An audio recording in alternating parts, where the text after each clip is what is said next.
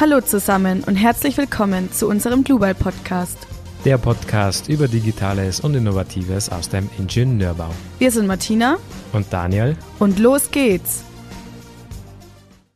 Ja, dann heiße ich unsere Hörer wieder herzlich willkommen zu unserem Global Podcast. Ein herzliches Hallo. Heute mit einem unserer Lieblingsthemen und zwar BIM. Wir haben BIM in den vorherigen Folgen immer relativ, sagen wir mal, im Groben und im Großen und Ganzen mehr beleuchtet. Heute gehen wir mal richtig ins Detail rein. Und mit Detail spricht man natürlich am besten mit Zeichnern und Konstrukteuren. Und deshalb freut es mich umso mehr, dass wir heute mit Peter Pöppel über Einbauteile, über digitale Einbauteile sprechen können. Peter, wer bist du und was machst du?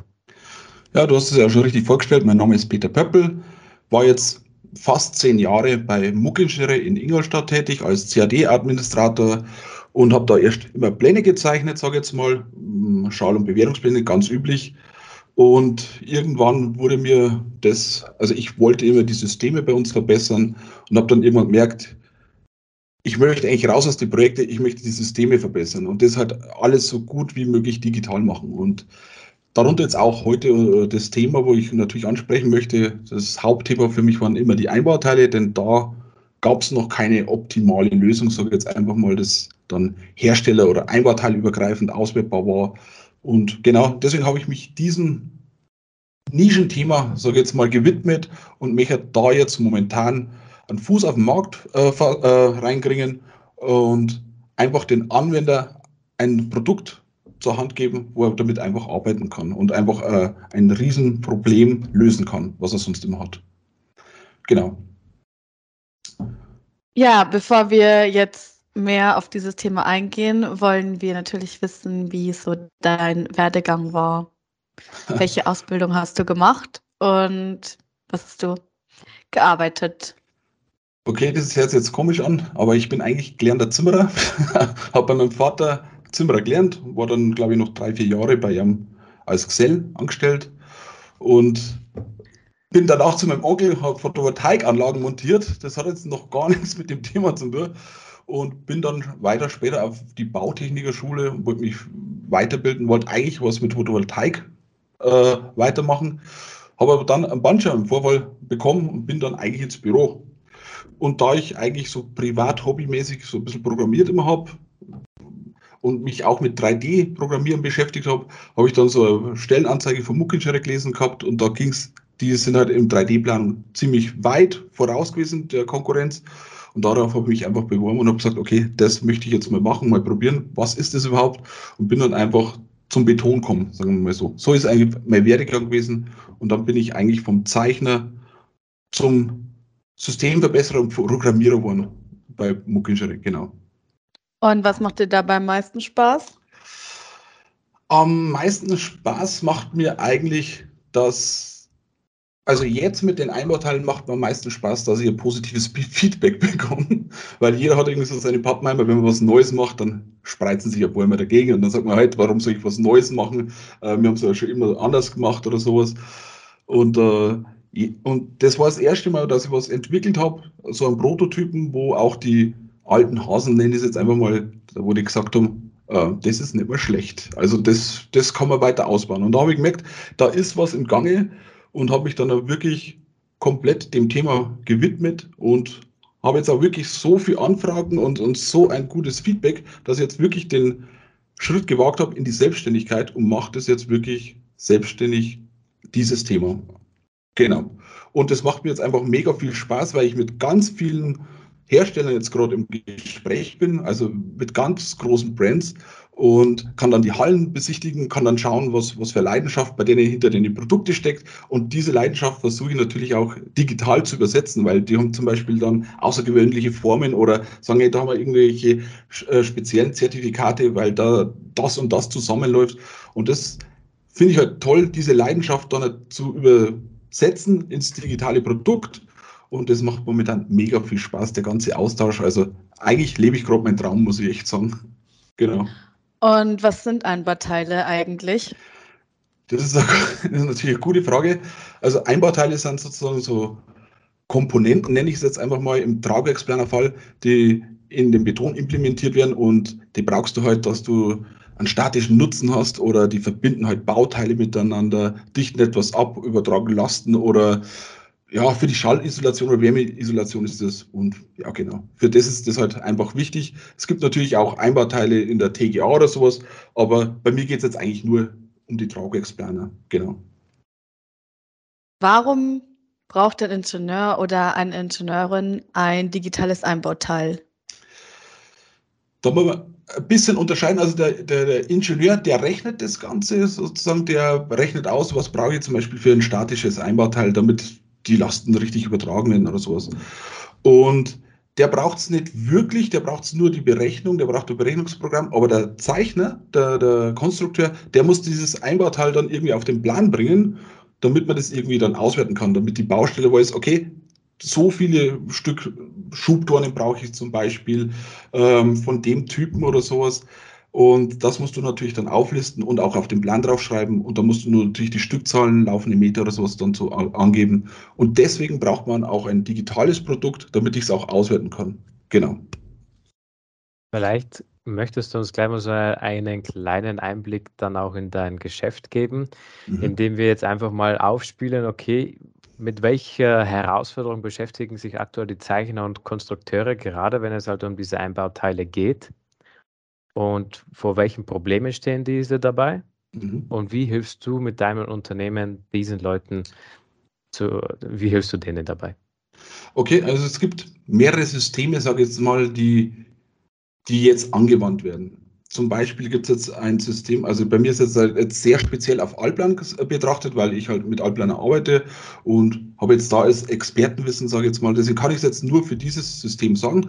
Aber da gibt es jetzt zum Beispiel, du kannst dir eigene Einbauteile starr herstellen. Du hast so einen eigenen Baukasten, nenne ich es jetzt mal, damit man versteht, um was es da geht. Also ich kann jetzt sozusagen eigene Bauteile erstellen, die abspeichern und dann muss ich die halt noch digital reinschreiben, was die für Attribute haben oder wie das heißt und so weiter und so fort und muss das dann logistisch abspeichern.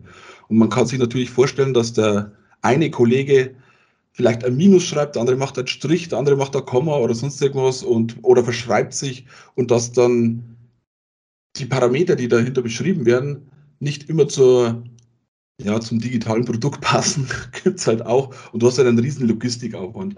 Also es, sowas gibt es zum Beispiel, ist halt einfach mega zeitaufwendig und sehr fehleranfällig, weil überall, wo der Mensch noch irgendwas nachjustieren muss oder reinschreiben muss oder selber dann auch noch die Geometrie anfertigen muss, da sind halt einfach Fehler vorprogrammiert. Und das ist halt ziemlich nervig. Aber es funktioniert auch, sage ich mal.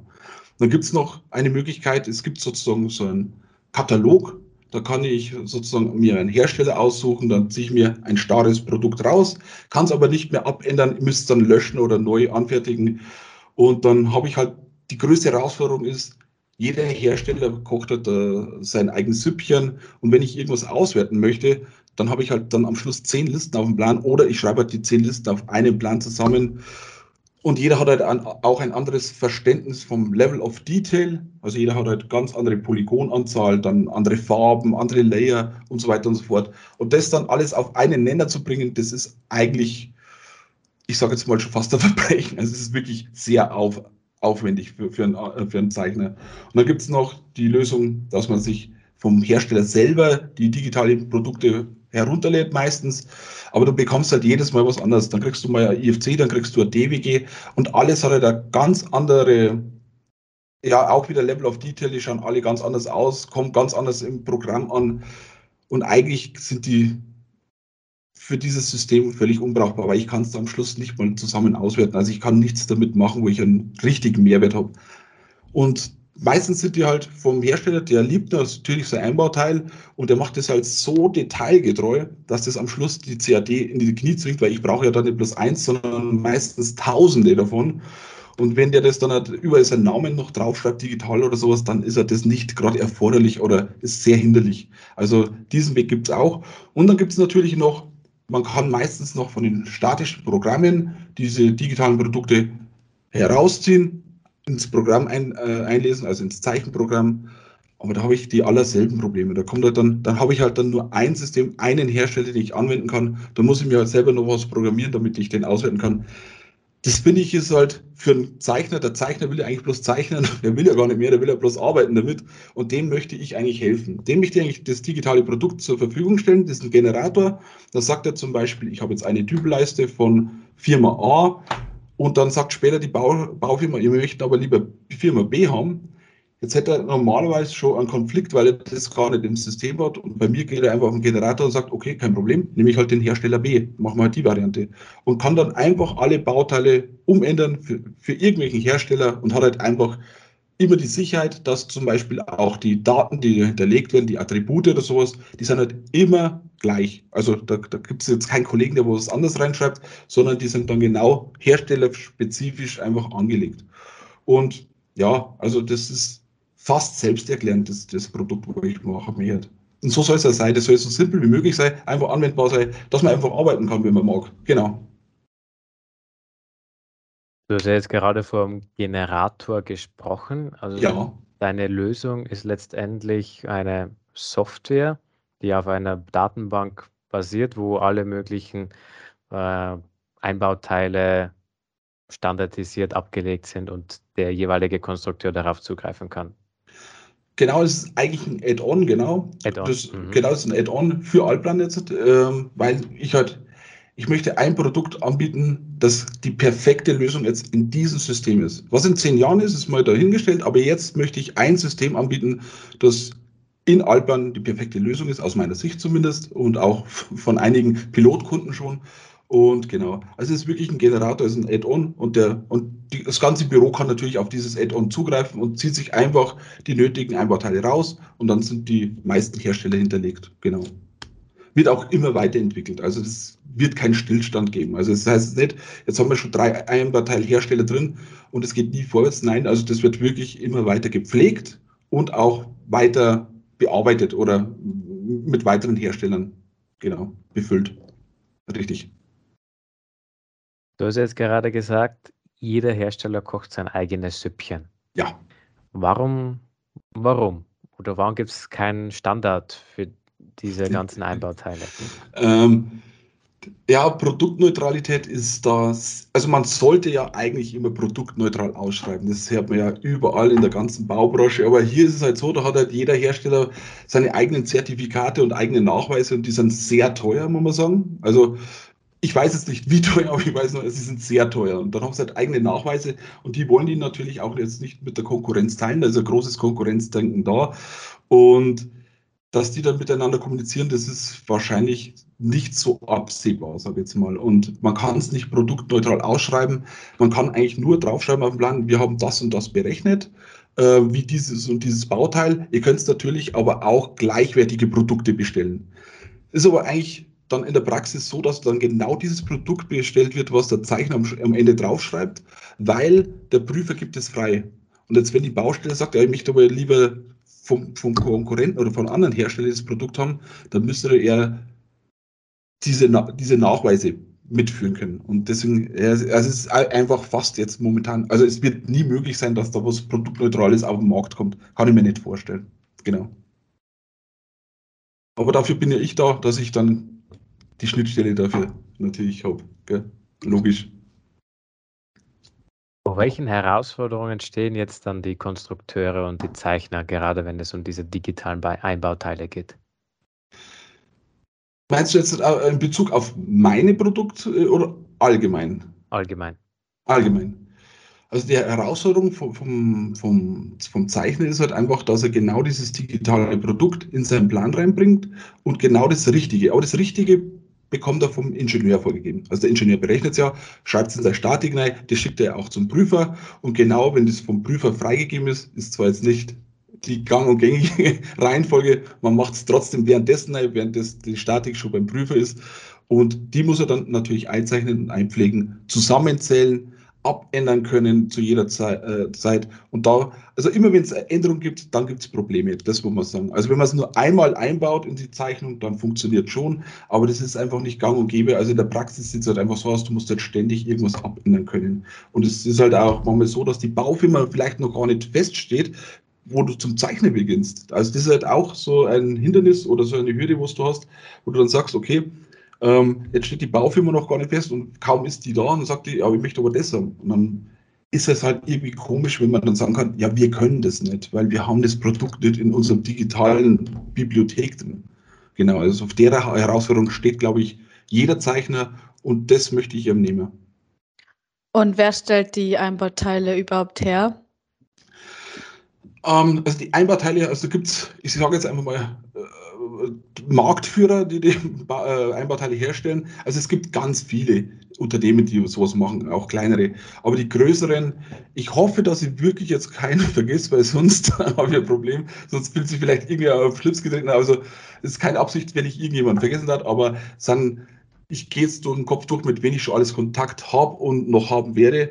Also darunter ist Peiko, Max Frank, die Polcon, darunter fällt dann Puck, Jordal und Habau. Es ist Schöck oder und Leviat Halfen, Betumax, die Philipp-Gruppe, Pfeiffer,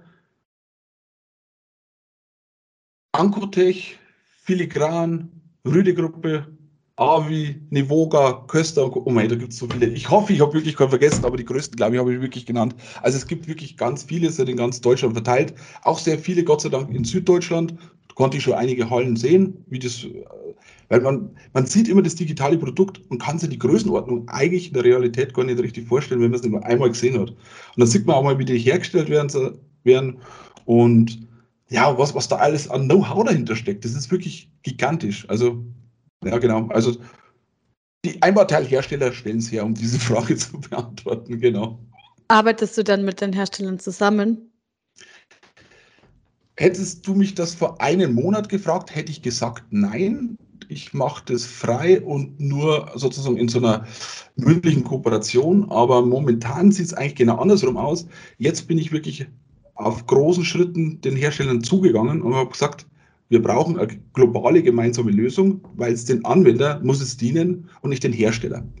Und bin jetzt wirklich bei den Herstellern selber und ja, also die Hersteller werden jetzt, die, die, die größten Hersteller werden jetzt mit mir kooperieren. So kann man es eigentlich sagen. Also eigentlich nein, wollte ich erst nicht, aber jetzt mache ich es auf jeden Fall, weil dann wird es auch gut, weil jeder Hersteller kann mir dann auch seinen Input geben und sagen, auf was ich vielleicht bei dem Acht geben soll und was wichtig noch ist oder sowas. Also ja, ich arbeite mit den Herstellern zusammen. Genau. Wie, wie werden denn die Einbauteile digital erstellt und ist es dann auch schon ready für BIM jetzt? Also, die, also erstellt werden, werden meine Einbauteile ganz einfach. Du machst einfach einmal Drag and Drop. Du bekommst per Online-Plattform, kriegst du von mir die digitalen Produkte, die lädst du dich herunter.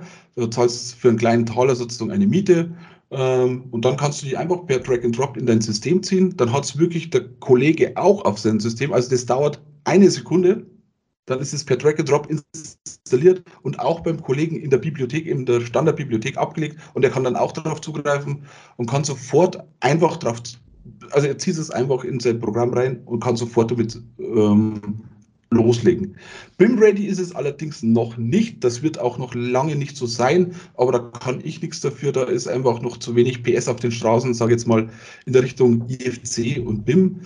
Äh, bin aber im näheren Kontakt mit der Anke Niedermeyer zum Beispiel von Alplan. Die ist die Schriftstellerin vom BIM-Kompendium und die also die ist eigentlich die Person, die sich mit IFC und allem auskennt und die hilft mir da extrem, muss ich wirklich sagen. An dieser Stelle danke auf jeden Fall. Dann auch mein ehemaliger Chef oder auch Partner, sage ich jetzt mal, der Walter Muck ist bei Building Smart dabei und der Peter Strack, also ich habe, der ist von einer Fertigteilfirma, der ist auch bei Building Smart dabei. Also ich habe meine Kontakte überall sitzen und möchte natürlich dieses irgendwann BIM ready bekommen mach so viel, wie jetzt momentan geht, aber ich sage, da sind wir noch ein bisschen hinten dran, da muss noch mehr passieren, vor allem in Richtung Einbauteile. Und da möchte natürlich auch, auch ich einen Antrieb damit machen. Also wenn meine Produkte auf dem Markt sind, dann werden die Anwender danach schreien, dass es auch BIM-ready ist und dann glaube ich, kommt da ein bisschen mehr Zug dahinter. Genau. Muss man dafür dann kein Programmierer sein, damit man die verwenden kann? Also zum Verwenden selber brauchst du auf gar keinen Fall Programmierer sein. Da musst du einfach nur Zeichner sein und wissen, wie du das anwendest. Damit ich erstellen konnte, musste ich nicht bei Programmierer sein, weil das bin ich gar nicht. Also ich bin ja eigentlich, wie ja schon gehört habt, bloß, Zimmer, bloß in Anführungszeichen Zimmerer. Also ich komme halt vom Bau und habe Photovoltaikanlagen montiert.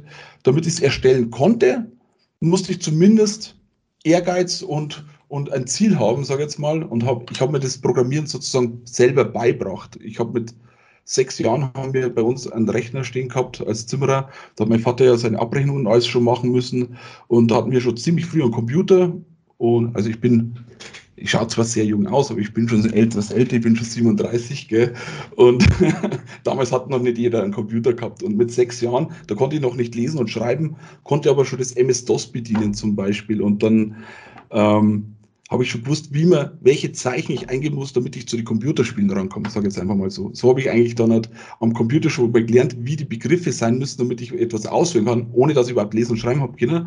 Und mit zwölf habe ich mir dann das Programmieren selber beibracht, weil ich das einfach mega spannend fand. Ich war halt einfach, ich sage jetzt mal einfach ein Computerfreak und mochte immer selber etwas entwickeln, selber was voranbringen und Computerspiele machen. Und irgendwann habe ich das mir natürlich zu, zunutze gemacht und zu eigen gemacht. Und deswegen habe ich jetzt, sage jetzt mal, endlich was gefunden, wo ich sage, das macht Sinn, das zu programmieren. Und damit helfe ich auch noch der, der ganzen Baubranche.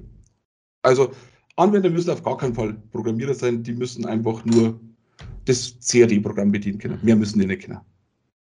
Wir befinden uns ja doch in so einem gewissen Wandel, auch was die ganze Planung anbelangt und viel mehr Software-Applikationen stellen auch die Möglichkeit zur Verfügung, dass man auch programmieren kann über eine gewisse API oder mhm. über gewisses visuelles oder auch ja. klassisches Textprogrammieren. Denkst du, da findet auch irgendwann mal ein gewisser Wandel statt, dass auch die Anwender solcher Software auch irgendwann mal mehr und mehr auf das Programmieren geschult oder übersteigen oder um, äh, umsteigen müssen? Müssen ja. Ich bin davon überzeugt, das ist also im Ingenieurbau, also man merkt das Visual Scripting, das jetzt immer mehr und mehr kommt. Ich bin überzeugt, dass man das machen muss, weil einfach der zeitliche Vorteil schon brutal ist. Also wenn sich äh, einfach, wenn du dir einfach eine Stütze schnell nicht modellierst, sondern programmierst und die schon bewährt und am Schluss ist sie vielleicht sogar noch beschriftet mit den richtigen, ähm, ja, mit Eisendurchmesser und sonst irgendwas, also ich glaube, das kommt immer mehr und mehr und ich glaube, das ist gar nicht abzuwenden, dass, dass man das, also das muss auch an, an den Schulen natürlich dann geschult werden, aber also hundertprozentig wird es kommen. Da bin ich ganz fest davon überzeugt und das muss man immer mehr anwenden können, ja. Wann wird dein Produkt dann im Markt erhältlich sein? Das war jetzt auch immer meine Frage. Ich habe jetzt die Elternzeit genossen, muss ich sagen. Was heißt genossen? Es war eine äh, etwas schwierige Elternzeit. Ich habe mir eigentlich gedacht, dass ich das Produkt rausbringen kann während der Elternzeit. Dem wurde ich des Besseren belehrt. Also die Elternzeit hat mehr Zeit von mir gefordert, als ich mir gedacht hatte. Und auch das ganze rechtliche außenrum, diese ganzen bürokratischen Sachen, die man jetzt machen muss, die haben mich jetzt etwas verlangsamt, wo ich nicht so gedacht habe. Es wird auf jeden Fall noch diesen Jahres rauskommen, auch nicht am Ende des Jahres, sondern ich sage jetzt mal August, September rum. Da wird es auf jeden Fall erhältlich sein. Aber eigentlich wollte ich schon viel früher auf den Markt. Wenn es nach mir ging, wäre das schon letztes Jahr auf den Markt gekommen, ganz klar. Aber ja, dauert noch ein bisschen. Mhm. Das ist ja immer die Frage aller Fragen in der Softwarebranche, wann kommt das Produkt oder das ja, Programm ja, oder das Add-on heraus? ja, äh. und der Vertrieb natürlich auch. Ich habe einen Vertrieb in, äh, dabei, der äh, auch, die, auch Alplan jetzt vertreibt, sage ich jetzt mal, im ganz süddeutschen Raum. Der will natürlich auch, dass das Produkt auf den Markt kommt, ganz klar, logisch. Aber wir sind halt manchmal, manchmal sind einem die Hände gebunden. Und ich möchte natürlich auch, dass der Start eigentlich so perfekt wie möglich ist und dass da jeder Bug, alles geprüft ist und ich habe halt sehr viele Pilotkunden und schaue, dass da alles wirklich bereinigt ist, dass am Schluss der Anwender einfach der zufriedenste ist, den was gibt, so ungefähr. Also ganz klar, ganz klar. Und wo kann man sich dann noch weiter über dein Produkt informieren? Also momentan, die Baustelle ist natürlich jetzt noch nicht zugänglich, weil sie eigentlich im Endeffekt nur ein Shop ist, sage ich jetzt mal in Anführungszeichen. Aber ich bin sehr, sehr, sehr, sehr viel auf LinkedIn aktiv. Da würde ich empfehlen, schaut es einfach mal nach. Peter Pöppel oder Subgrade folgen auf LinkedIn. Da erfahrt ihr fast jeden Tag was über meine Produkte.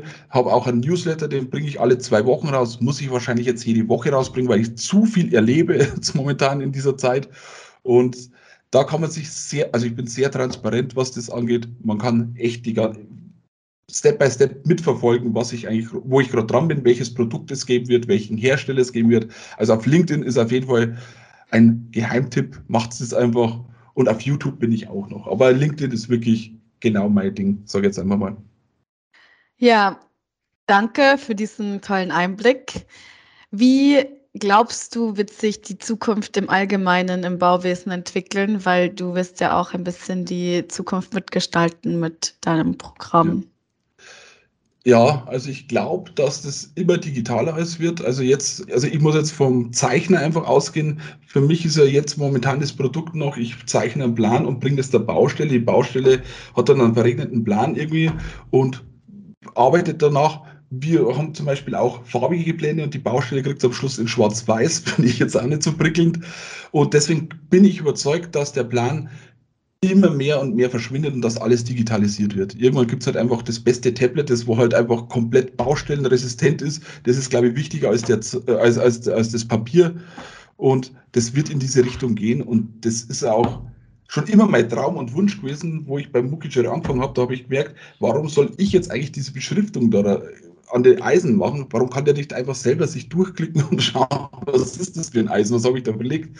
Und genau das ist, glaube ich, also spätestens in zehn Jahren wird es soweit sein. Da wird sich einfach der, der, der auf der Baustelle die, die Layer oder so einstellen, dass er genau sieht, wie schaut denn das Detail aus, dreht er dann das Modell dahin und weiß dann genau, wie das eingebaut wird. Weil auf einem 2D-Plan kannst du ja auch nur diese Momentaufnahme mitnehmen. Aber wenn du jetzt ein Modell hast, dann hast du halt einfach ein digitales Produkt und kannst es dir so, also du weißt ja genau, was, was der Plan dahinter ist. Oder, und das wird das wird auf jeden Fall kommen. Der 2D-Plan wird verschwinden. Also wenn man es so sieht, aus meiner Sicht vom Zeichner wird einfach der Plan verschwinden, wird bloß mal so nebenbei halt produziert, aber es wird alles digitalisiert, ganz klar. Und wenn du jetzt einen Wunsch frei hättest, was würdest du dann in der Baubranche ändern? wenn ich einen Wunsch frei hätte. Äh, dann wäre schon alles BIM-ready bei mir, aber jetzt, wenn ich ganz krass schaue, sage ich, ähm, ist, ich würde diese Nachverhandlungen mit den Baufirmen ich, würde ich äh, wegzaubern. Ich komme halt aus der Zimmererfamilie und ich weiß halt, wenn man zum Beispiel jetzt zum, zum Aldi oder zum Netto oder so geht und man kauft sich einen Apfel, dann weiß man genau den Preis. Geben wir aber zum Handwerker, dann wird erstmal nachverhandelt. Obwohl ja jeder weiß, was der alles leisten muss auf der Baustelle. Der ist bei Regen, Wind und Wetter da draußen, aber dem zieht man dann immer was ab. Also wenn ich einen Wunsch frei hätte, dann gibt es diese Nachverhandlungen nicht, weil dann wird diese Arbeit einfach anerkannt, was draußen geleistet wird. Das wäre jetzt mein Wunsch. Aber wenn ich es jetzt digitalisierend ansehe, dann wäre einfach mein Wunsch, dass auf den Schulen etwas vorangeht. Da wird einfach, finde ich, zu wenig gemacht, da wird zu wenig die Digitalisierung vorangetrieben. Das ist halt einfach, das, das Zeitalter ist da irgendwie noch nicht angekommen. Da muss ganz schnell was getan werden. Ja. Was würdest du vorschlagen? Was wären so konkrete Vorstellungen, was man besser machen könnte an den Schulen? Das ist jetzt gerade die Frage, weil es gibt ja auch, es gibt Privatschulen, denen könnte es eher zutrauen, dass die sagen, hey, ich brauche irgendeine Konkurrenzdenken, da biete ich mehr an, da lernen die bei mir mehr oder sowas. Da kann ich mir das ganz gut vorstellen, dass man zum Beispiel auch vielleicht mein Produkt irgendwie anbringen kann, dass man sagt, hey, du, ihr kriegt das kostenfrei, probiert es aus, so schaut einfach die Praxisnähe aus und nicht das, was ihr eigentlich im Unterricht macht. Sowas kann ich mir gut vorstellen. Also es muss jetzt nicht mein Produkt sein, es kann alles sein. Aber und in den und den Staat, verstaatlichen Schulen, ja, da weiß ich jetzt auch nicht, wie man da jetzt wirklich vorgehen kann. Da muss man wahrscheinlich ganz oben anfangen, an, an, äh, an die höchste Instanz treten und da eigentlich ein Umdenken muss da stattfinden, vor allem. Da muss halt einfach ein Umdenken stattfinden, dass die einfach sagen, ja, wir verpassen da gerade äh, ein, ein, was riesengroßes, die Digitalisierung, die fährt an uns vorbei, ohne dass es uns interessiert, so ungefähr. Das Umdenken muss unbedingt von den Lehrern oder von den Rektoren oder von den Schulleitern kommen. So ist meine Meinung dazu, ja. Genau. Und was rätst du dann äh, jungen Berufsanfängern und Berufsanfängerinnen für die Zukunft? Denen rate ich großen Ellbogeneinsatz gegen die, ich sage jetzt mal, gegen die Digitalisierungsmuffel. also ich merke halt, dass die jüngere Generation, die mag, die, die hat voll Lust drauf, die, die sind auf das Digitalisierung, voll, die haben da Lust drauf. Aber werden aber ausgebremst durch, den, durch die ältere Generation, die wo halt schon immer irgendwie alt eingesessen sind und sagen, ja, warum soll ich das, warum soll ich jetzt das machen? Ich mache das schon immer so, so ungefähr. Also großen Ellbogeneinsatz, ähm, viel Mut, Motivation und einfach wirklich schauen, dass es digital vorangeht, koste was es wolle. Nur so geht es voran. Ja. Ja, Peter, super, vielen lieben Dank. Wir stellen natürlich am Schluss einer jeden Folge auch immer noch die Frage aller Fragen. Was ja. ist dein Lieblingsbauwerk?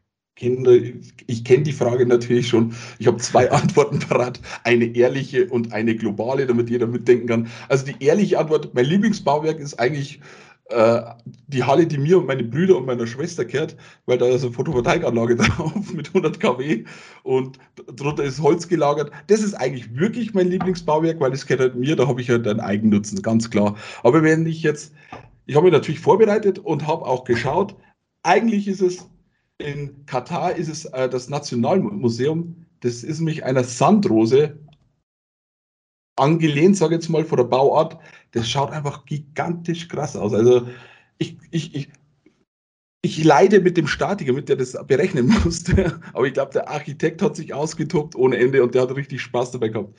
Super beleuchtet. Der Stil schaut einfach Hammer aus. Also muss man sich einfach mal googeln, dann weiß man, warum, warum mir das Bauwerk so gefällt. Genau. Ja. Okay, ja, super. Danke für deinen Einblick wir haben auf jeden Fall sehr viel gelernt dabei und es bleibt spannend, was die Zukunft im Bauwesen bringen wird mit Leuten wie dir. Und wir wünschen dir natürlich weiterhin viel Erfolg dabei und ja, danke fürs Einschalten. Ich bedanke mich auch noch am Schluss und sage ja, vielen Dank für die Einladung und hat mir sehr viel Spaß gemacht. Viert euch. Ja. Tschüss. Tschüss.